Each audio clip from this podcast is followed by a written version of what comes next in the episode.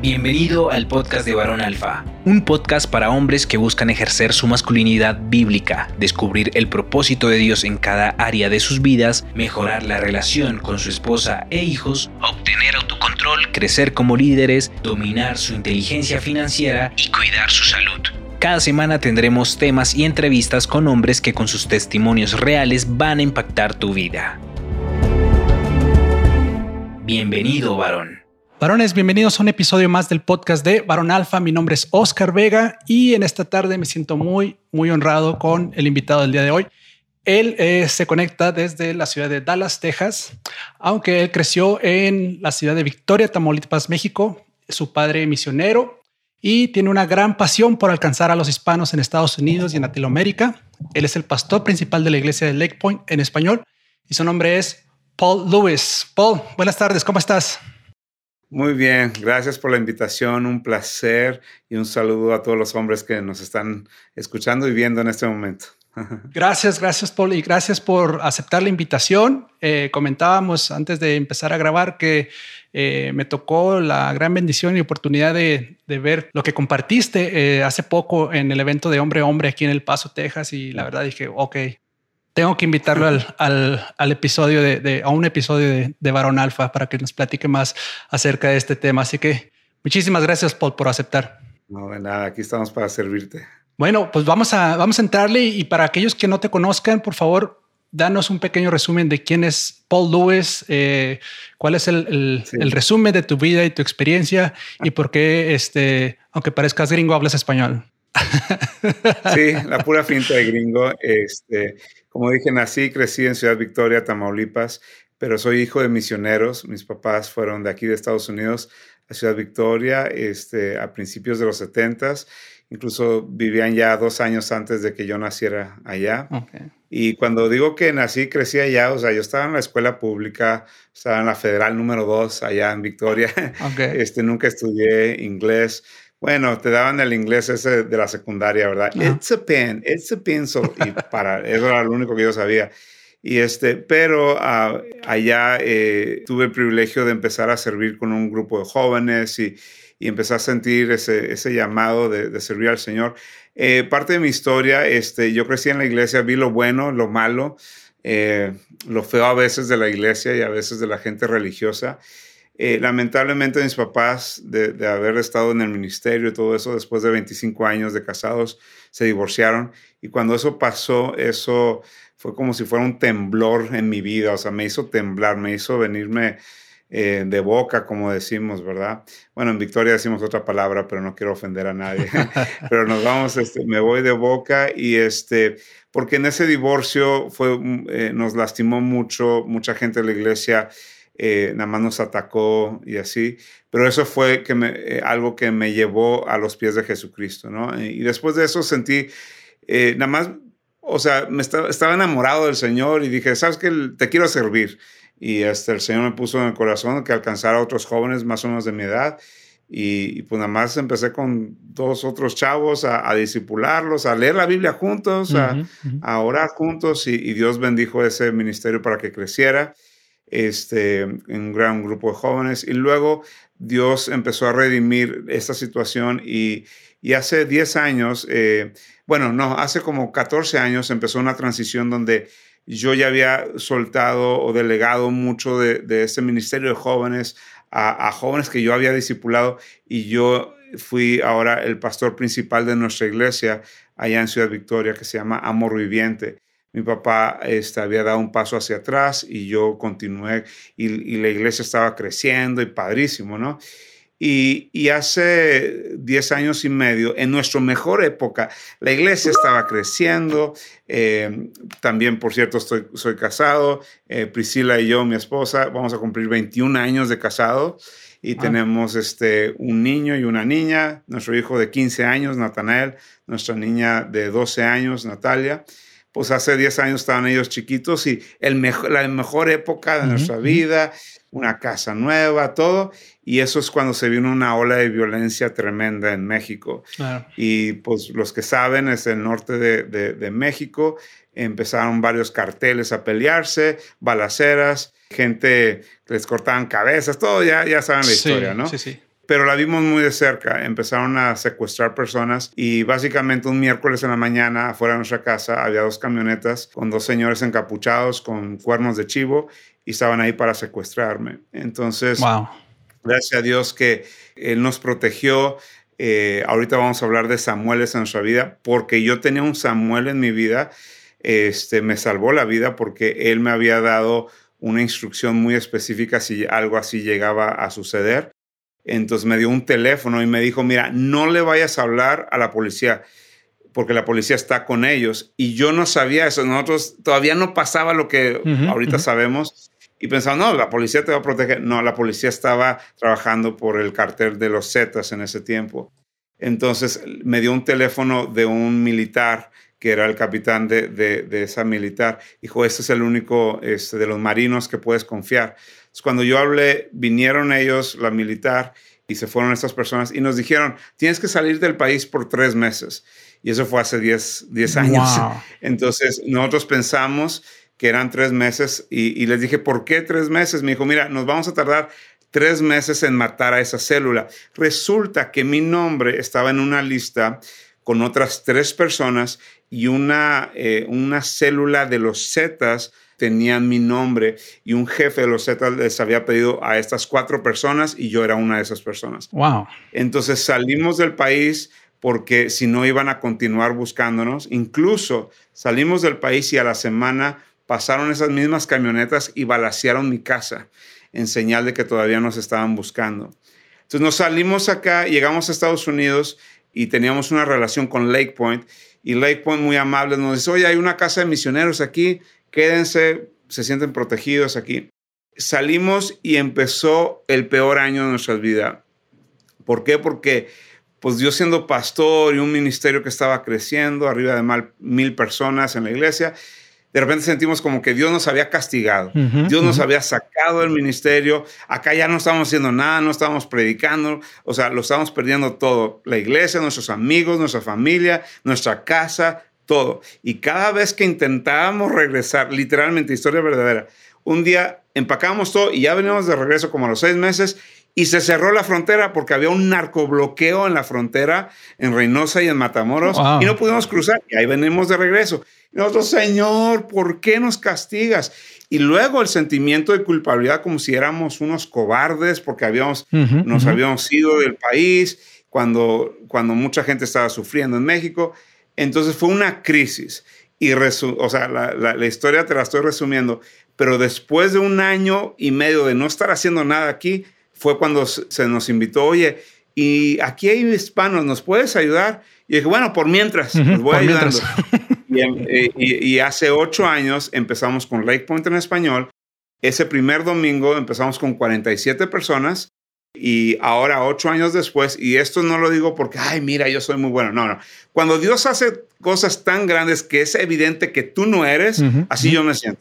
Esto es tan grande y tan maravilloso que evidentemente no es Paul, nada más es Dios.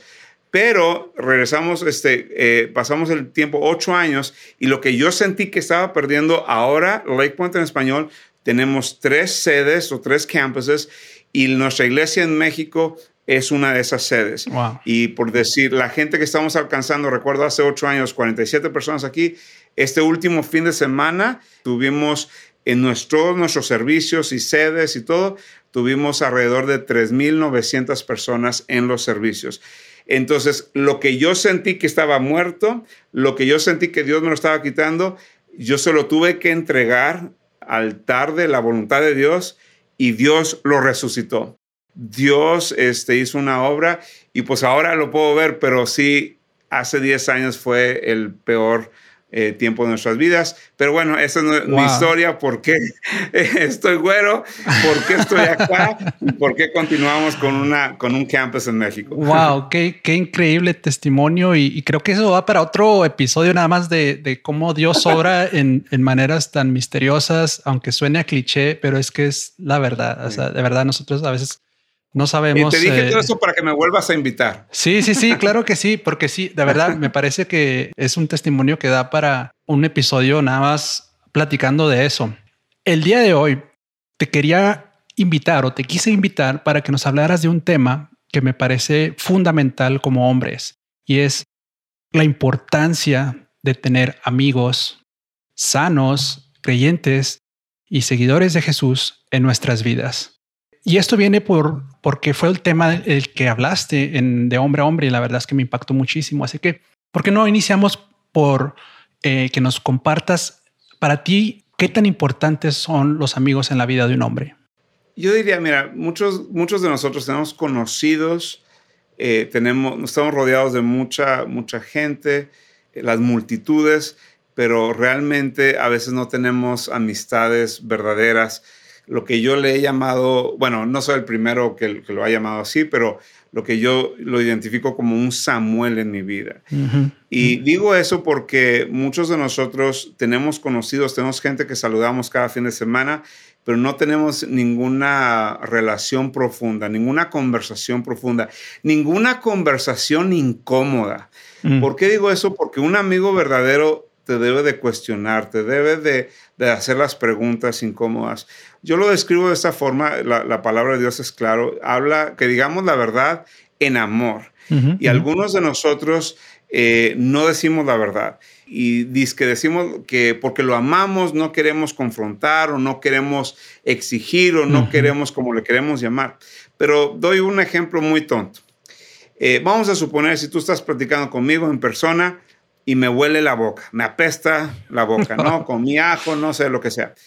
Y todos, y más los hispanos, tenemos la tendencia así de decir, ay, pero es que qué pena, ¿cómo le voy a decir? Mm. Ay, es que yo lo amo mucho, ¿cómo le voy a decir que le, le gire la boca? No, no, no, no, eso no es amor, eso es ser cruel. Mm. El que tú no me digas que me huele mal la boca es cruel. ¿Por qué? Porque todos se están dando cuenta que me huele la boca, todos van a hablar de mí. Todas, oye, si, te, has platicado con Poli, le, le, le la boca, ¿verdad? La pesta, Todos hablan, todos chismeas pero nadie me ama lo suficiente como para venir y decírmelo. Claro. Entonces, yo creo que, que debemos de tener personas en nuestra vida que nos puedan decir esas conversaciones y eso para mí es realmente el amor, ¿no?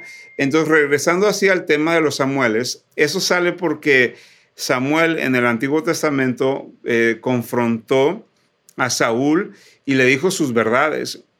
Y cuando Saúl quería dar excusas, el por qué se había adelantado a hacer el sacrificio, todo eso, eh, Samuel no, no dijo, no, no, no me vengas con esas cosas. Mira, fue por esta, esta razón.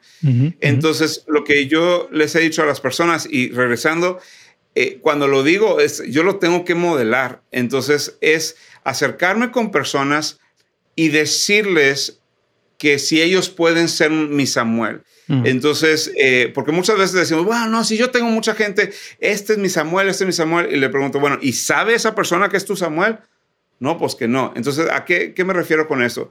Un Samuel deberías de tú poder acercarte con él y tener la conversación y decirle, oye, quisiera que tú fueras un Samuel en que yo cuando me atore con algo, cuando necesito consejo, pueda venir contigo y pedirte consejo. ¿Serías dispuesto a hacer eso? ¿Sí o no? No, pues que sí, uno. Dos, si tú dices que sí, yo te doy permiso que tú vengas y me corrijas. que si tú ves que yo le hablé mal a mi esposa, que, que tú vengas y me preguntes, oye, ¿cómo está tu tiempo con tus hijos, verdad? O, oye, ¿cómo lo estás haciendo ahorita? ¿Estás siendo tentado con pornografía? O sea, yo te estoy dando permiso. Entonces, una, me acerco y le, le pido permiso que si yo me puedo acercar. Dos, le doy permiso que él se acerque. Y tres, le prometo que cuando él se acerque, no voy a pelear con él. Porque si, si le decimos que una persona que sea nuestro Samuel y cada vez que nos dice algo nos ponemos a la defensiva y justificamos, la persona va a decir, nada, sabes que bórrale. Pues ya, ya no voy a gastar energía en, en, tratar de aconsejarte. Claro, o lo tomamos personal, ¿no? Como te ofendes o, o, se te olvida que tú mismo fuiste quien le diste permiso. Sí, sí, y luego recuerda que estos en amor nos están diciendo esto porque quieren que nos vaya mejor. Entonces, en, mi caso, yo siempre tenía, yo, yo sugiero que las personas tengan unos tres o cuatro Samueles. Te voy a decir por qué. Creo que se vale tener un Samuel sobre finanzas, un mm. Samuel sobre rendición de cuentas, no sé, en tu matrimonio o eh, en, no sé, en tus tentaciones. Tal vez es un Samuel en, en negocios o en mi caso un Samuel en lo espiritual. Mm. Entonces, tú les dices, oye, mira, yo he visto en ti que eres muy bueno en las finanzas. ¿Podría ser un Samuel para mí en las finanzas? O sea, que yo te puedo pedir eh, consejo cuando voy a comprar la casa. Eh, o cuando vamos a comprar un carro, cosas así. ¿Cuántas veces nos metemos en un chorro de broncas o problemas porque no, no pedimos consejo, porque no nos hemos rodeado con esos Samueles? Que cuando viene esto, oye, es que mira, me van a dar esta, y, eh, no sé, esta oferta, y ese Samuel que ya es un experto, lógicamente ese Samuel tiene que ser mejor que tú en ese aspecto. Decir, no, hombre, estás loco, ese banco son bien transas, o sabes que ese interés está súper mal. Mira, deberías hacer eso. Ah, ok, te evita muchas cosas. Una persona en lo espiritual, etcétera. Vamos a suponer, ¿quieres hacer deporte? Tu Samuel no va a ser el gordolón que está ahí, que, no, que, nunca hace ejercicio, ¿verdad? O sea, tu Samuel tiene que ser alguien que tú dices, oye, veo que hagas ejercicio, le vas a preguntar, oye, ¿cómo puedo empezar? Mm. Y te va a dar ese coaching. En mi caso, el Samuel que me salvó la vida, este, era un hombre de negocios que él trabajaba muchas cosas por su, su trabajo, con cosas de gobierno. Y, y, yo le había pedido, fíjate, yo le había pedido a él ser Samuel seis meses antes de que pasara este mm. incidente. Y yo le dije, puede ser un Samuel que me ayude en, en, en, cosas financieras, pero nada más negocios y así. Entonces yo le pedí como dos consejos y luego él me habló y me dijo, oye Paul, ven a mi oficina porque, porque soy tu Samuel, te necesito decir algo. Y él en su oficina me dijo, mira, esto es lo que está pasando en las carreteras, esto es lo que está pasando, es lo que me está diciendo el gobierno. Y yo estaba, me fui asustado. Sí. Y también pensando, se me hace que está exagerando. Sí. Pero él me dio ahí como dos, tres meses antes de que pasara, me dio ese teléfono y me dijo, si empiezas a ver esto, esto, el otro, es que están a punto de secuestrarte. Y empecé a ver las cosas dos, tres días antes de que pasara. Entonces, cuando yo vi eso, yo sabía, no estaba, ay, que, no, yo ya sabía y sabía a quién hablarles. Hmm. Y, y, salvó mi vida, ¿no? Entonces, yo lo que le diría a las personas que nos están escuchando ahorita es simplemente, cuando termine este podcast, decir, enlista dos o tres personas a que tú en las próximas 24 eh, horas, 48 horas, le vas a acercar, le vas a pedir ser Samuel, le vas a dar permiso que hable a tu vida y le vas a prometer que no vas a pelear con él. Wow, qué increíble. Ahora, se me viene algo a la mente. ¿Qué pasa? Porque a veces sucede que tú no le has dado permiso a alguien de que sea tu Samuel, de que sea tu, uh, digamos, uh, tu ayuda, tu accountability partner. Y, y de repente viene alguien que apenas conoces y te dice, oye, estoy viendo esto en tu vida y me parece que estás equivocado. ¿Qué, qué hacemos ahí? No quiero generalizar, pero la mayoría de las veces, las veces que ha pasado conmigo, es gente que se quiere sentir muy acá, como que muy sabio y no sabe ni idea de lo que está hablando. Yo lo, en mi consejo es poner límites en tu vida. Entonces, un límite es como una barda. Esa barda protege que lo, bueno en tu vida esté cerca de ti y te protege de lo malo que está afuera, ¿verdad? Entonces, al tener esos Samueles, tú te estás protegiendo. Entonces, cuando viene esa persona y te dice una cosa aquí, dice, ah, ok, muchas gracias. Y lo que haces es que ves, vas con tus Samueles y dices, oye, fíjate que me dijo fulano de tal esto tienes razón o mm. no, nada más me quiero asegurar, porque, pero la gente que está cerca de ti, la gente que realmente te ama, la gente que ha estado contigo en las buenas y en las malas, a ellos les permites que están de este lado de la cerca. Mm. A los demás, ¿sabes qué? No se lo han ganado. Esa persona que, en mi, en mi opinión, esa persona que nada más se acerca y te dice una cosa y no tiene relación, eh, no, ha querido pagar el precio de, protegerte, de amarte, de estar contigo durante tiempo y nada más quiere venir sentirse que tiene mm. palabra de Dios y todo eso. Al menos de que sea obra del Espíritu Santo. Cuando es una obra del Espíritu Santo, así, no sé, que alguien te trajo profecía, yo creo que el Espíritu Santo te agarra y te trae convicción en tu corazón y lo sientes. Pero yo este, te puedo decir, las veces que eh, la gente se me acerca y, me dice algo sobre mi predicación o me quiere dar un consejo, nueve de cada diez veces son gente que ni respeto, ni quiero, o sea, gente que nunca ha predicado en, público y me está dando consejos de cómo debo de predicar. ¿Sí me explico?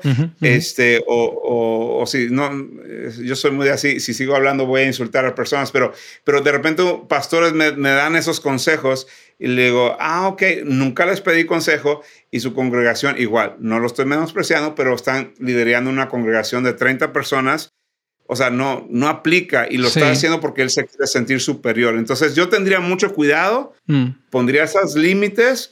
La gente que está cercano, ellos tienen permiso de hablar en mi vida. Ahora, si tienes duda, lleva esa información a las personas que ya están de este otro lado de la cerca. ¿Tiene sentido? Sí, claro, claro. Y en ocasiones también tiene que ser, no digo, en mi opinión, creo que si tal vez no es un Samuel en tu vida, pero es alguien que, como lo mencionas ahorita, a lo mejor puede ser alguien que, que tú admiras porque lo has visto caminar, eh, lo has visto, o sea, al menos en lo que alcanzas a saber, es una persona eh, temerosa de Dios, que, que, es congruente con lo que está diciendo y su vida, pues que puedas tomar el consejo. Pero si tienes un Samuel al que puedes ir como a rebotar esa información y decir, oye, ¿estás de acuerdo con lo que me está diciendo? Y tal vez te diga, ¿sabes qué?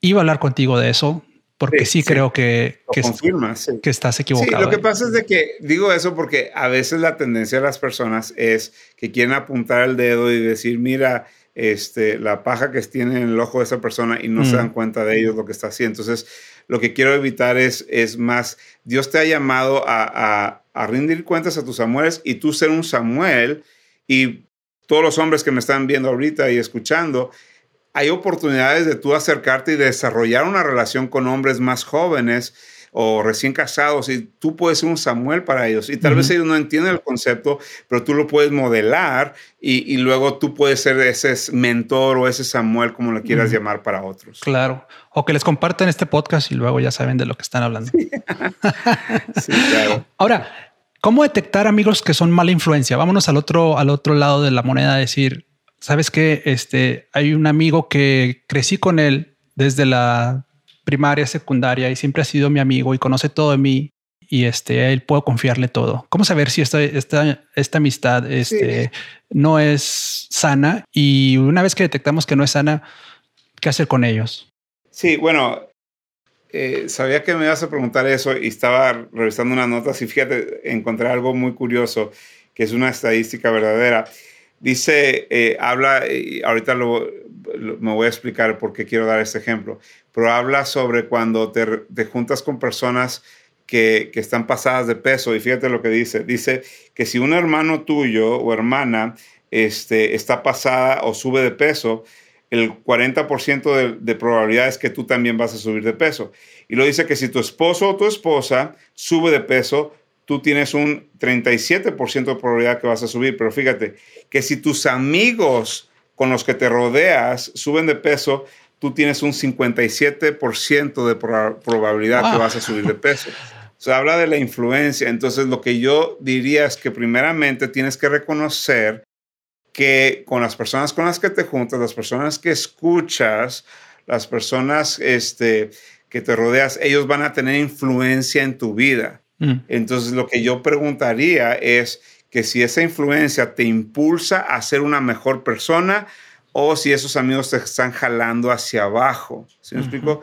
Entonces, casi siempre nosotros somos, si agarramos un grupo de, cinco o seis amigos, nosotros vamos a poner, somos el promedio, pero nos vamos a este, ir con, con la mayoría. Y si nuestra mayoría de nuestros amigos no están bien económicamente, no, están, no son emprendedores, no, no están pensando en, en, salir adelante económicamente, lo más probable es que nosotros vamos a empezar a pensar en eso, ¿no? Mm. Entonces, igual pasa en las cosas, si tienes un amigo que cada, cada conversación lo hace en algo sexual o una broma inapropiada, pues quieras o no, dice la palabra de Dios que que debes de pensar en las cosas eh, puras, las cosas de buen nombre, las cosas dignas de alabanza, en eso pensar. Entonces, eh, yo, yo nada más te diría que cuidado con esa influencia y haría la pregunta, ¿me impulsa? ¿Me hace un mejor esposo? ¿Me hace un mejor líder? ¿Me hace una mejor persona físicamente? Pero si no, entonces la influencia con ellos debe disminuir. Ahora, quiero decir esto, esto no quiere decir que entonces nosotros como cristianos que deberíamos hacer nuestra propia burbujita y ya no tener amigos, porque si no, entonces nosotros no estamos siendo de buena influencia. pero yo creo que el modelo que podemos seguir es el de Jesús, que tenía este, las multitudes, y luego tenía los doce, y luego tenía el núcleo, que eran los tres, Santiago, Pedro y Juan. Entonces yo creo que todos nosotros tenemos multitudes, tenemos personas, amigos este, con, con, muchas personas, pero luego tenemos dos, ese grupo como que más selecto, pero luego las personas que vamos a permitir muy cerca de nosotros, yo creo que tienen que ser ese, ese núcleo, ese como Santiago, Juan y Pedro, que ahí ya, se veía la diferencia de, de, relación. No. Qué interesante verlo de esa manera y totalmente de acuerdo. ¿Qué pasa? Ahorita mencionabas que en cierto punto deberíamos empezar nosotros a buscar ser el Samuel de alguien, ¿no? ¿Cómo, cómo podemos llegar a ser nosotros esa persona o ser un, buen amigo? ¿Cómo podemos empezar a considerarnos que somos un buen amigo de alguien? Voy a responder eso, pero no quiero que se me olvide esta, esta, este versículo que está en Proverbios 13:20, que dice, camina con sabios y te harás sabio. Júntate con necios y te meterás en dificultades o en problemas. Entonces la palabra de Dios es clara que, que, que, pues las amistades que las que tenemos este, van a influenciar, ¿no? Este, ¿Cómo saber si somos buenos amigos? Yo creo que, que es eso, es no buscar nada más usar a las personas, no nada más tener amigos, amigos que nos convienen, o sea, porque me conviene esto o lo otro, sino que, que realmente, como dije al principio, amar y decir la verdad, buscar esa, se puede decir, esa, esa relación un poquito más profunda, no superficial. Entonces a veces es crear espacios para eso. Para mí, mi hobby es ir a pescar. Mm. Entonces, curiosamente, uno de mis Samueles en lo espiritual y como amigo que me, que me, que me habla así como amigo, eh, ¿qué onda con esto? Le gusta pescar. Entonces vamos y pescamos por cuatro o cinco horas y a veces hay silencios y a veces nada más tenemos una conversación muy larga. Mm. Estamos todo el día, pero no es nada más superficial. Ah, ¿qué onda? ¿Cómo estás? Y nos vemos, sino que creamos espacios. A veces decimos, ah, es que estoy rodeado con esos amigos, eh, pero estuvimos viendo el partido, pero estábamos viendo el partido y está bien, fue el convivio, está bien con ganas, pero no fue las oportunidades donde nos abrimos. Entonces, una y yo, para ser un amigo, yo diría, modélalo. Mm. O sea, ábrete tú tantito. Oye, quería, y, fíjate que es una forma buena para saber si es un buen Samuel o no. Oye, ábrete tantito y darle como que una probadita y a ver cómo reacciona, ¿no? Entonces, mm. modélalo y oye, fíjate que estoy pasando esto. Y si la persona dice, ah, ok, bueno, qué bueno. Y ya, mm. uy, dices, eso no, tal vez. Pero de repente, ¿quieres ese amigo? Me pasó la semana pasada que me acerqué con este Samuel y ya me iba, nada más le dije, oye, tienes un minuto, tengo que decirte algo oye, pasó esto, y nada más vi su reacción y me dijo, espérame, antes de que te vayas, espérame, ¿puedo nada más orar por ti? Quiero animarte. Y me vio a los ojos y me dice, hey, no te rindas, estoy aquí. Mm. Dice, y por favor, quiero que, que, sepas. Y luego a los dos días, a las 7 de la mañana, recibo un texto largo. Dice, en este momento estoy declarando esto, esto, esto y este versículo sobre tu vida. Para mí, ok, eso es una persona que asumió su responsabilidad. Entonces, si si a mí me gusta que recibir eso, pues yo doy eso, lo doy con él. No nada más me estoy acercando para pedirle, ay, por favor, ora por mí, sino que yo le estoy preguntando, ¿tú cómo estás? ¿En qué puedo orar por ti? Pero también yo creo que, que modelarlo con la siguiente generación. Y la verdad es que algunos hombres que nos están escuchando en ese momento, te toca a ti romper la maldición del machismo, de que, ah, es que nosotros no nos abrimos, no oramos unos por los otros, no somos sinceros. Decir, oye, ¿sabes qué? Es que estoy batallando con la pornografía. Oye, ¿sabes qué? Es que mi esposa este, está pasando esto y tenemos tres meses de no estar íntimo. ¿Cómo le hago? Ando como perro caliente, ¿no? o sea, necesitamos modelar. Mm. O sea, no al, a igual, recuerda, no a la multitud, no le voy a decir a la multitud que ando batallando con algo sexual, ¿ok? Le voy a decir tal vez a los 12, pero lo que sí es seguro es mi núcleo, mis tres. Claro. Entonces, es modelar eso. Y luego, si ves a esos hombres que, que están batallando, lo que sea, agarra uno o dos y tráetelo a ese núcleo y que ellos vean cómo lo modelas. Mm. Dice, mira, es que nos vamos a pescar, nos vamos a tomar un café y mira, eso es lo que hacemos. Abrimos, somos sinceros, ah, ok, y se va multiplicando todo eso, ¿no? Claro. Me imagino que como pastor también eh, lleva cierto grado de dificultad el poder ser Samuel de otras personas, porque me imagino que llega gente no tan cercana y te pide consejo, te pide oración o, pide que estés al tanto de esas personas. ¿Cómo, llevas esto y, cómo, uh, digamos, realmente de cuántas personas puede una persona ser un, Samuel? Pues, me encanta el modelo de Jesús. Le dije, mira, si Jesús iba a sonar feo, pero iba a decir como que apenas pudo con 12 y perdió uno, pero no era tanto Jesús, eran, eran los discípulos tercos, ¿verdad? Pero mi punto es que yo creo que él lo modela. Entonces, como pastor, hay ciertas personas en mi organización que yo, yo me encargo de ellos. O sea, yo doy mi vida por ellos. Pero es un grupo como de siete o ocho. Y luego ellos hacen lo mismo. Y por eso en nuestra iglesia el modelo es grupos. Entonces ahí va. Esto, esta conversión cada fin de semana. Pastor, mi esposa y yo estamos batallando, que no podemos hablar con usted. Y lo primero que le digo, platícame, ¿en qué grupo estás? Bueno, es que no nos hemos conectado. Un grupo es una oh, célula, un grupo de vida, como le quieras llamar. Bueno, es que no nos hemos conectado. Bueno, ¿sabes qué? Déjame orar por ti, pero ahorita te voy a conectar con, la, con esa persona. ahorita vamos para acá y de una vez te voy a encaminar con una persona. Y le soy sincero, le dije, mira, yo puedo orar, darte un consejo, pero el cambio de vida pasa cuando hay rendición de cuentas. Y yo no voy a poder estar contigo cada semana que tú me estés rindiendo cuentas. Entonces, cuando, cuando su respuesta es, estoy en un grupo, le digo, ¿ya platicaste con él o con ella? La mayoría de las veces es no. Le dije, ah, ok, si la veo a la persona ahí, le digo, mira, estamos en confianza y traigo, o sea, cada oportunidad es conectar, conectar, porque yo ya sé dónde pasa el cambio de vida. Claro. Este, es, ahí es donde se encuentra libertad de las ataduras. Eso es donde se expone a la luz nuestro pecado. Entonces, eh, yo no puedo conocer a tres mil y pica de personas, yo no puedo ser el Samuel de esas personas, pero sí puedo ser el Samuel de unas ocho o nueve personas y mm. lo soy. Entonces, eh, en nuestra organización lo tenemos así en grupos, pero en nuestra iglesia es, le decimos a la gente, si eres un seguidor que está madurando en el Señor, si dices que eres parte de esta iglesia, entonces eres parte también de un grupo. Si no, te estás perdiendo de bastantes, te estás perdiendo de esa rendición de cuentas y esa libertad. Entonces así, así lo manejo yo, encamino a las personas en un grupo y luego tal vez apunto una cosa y le pregunto al líder a los dos, tres meses, ¿cómo mm. va esa persona? Mm. Y ya me dicen, ¿verdad? Y este, pero sí, siempre lo estoy acomodando en grupos. Que es un poco el, pues, el mecanismo o el formato que, que vemos en la Biblia con Moisés, ¿no? Cuando van saliendo, llega un punto en el que ya no puede, porque tres millones de personas, o no recuerdo exactamente cuántos eran, pero este, que empieza, bueno, que Dios le da, permiso para, para buscar personas sabias a quien pueda delegar.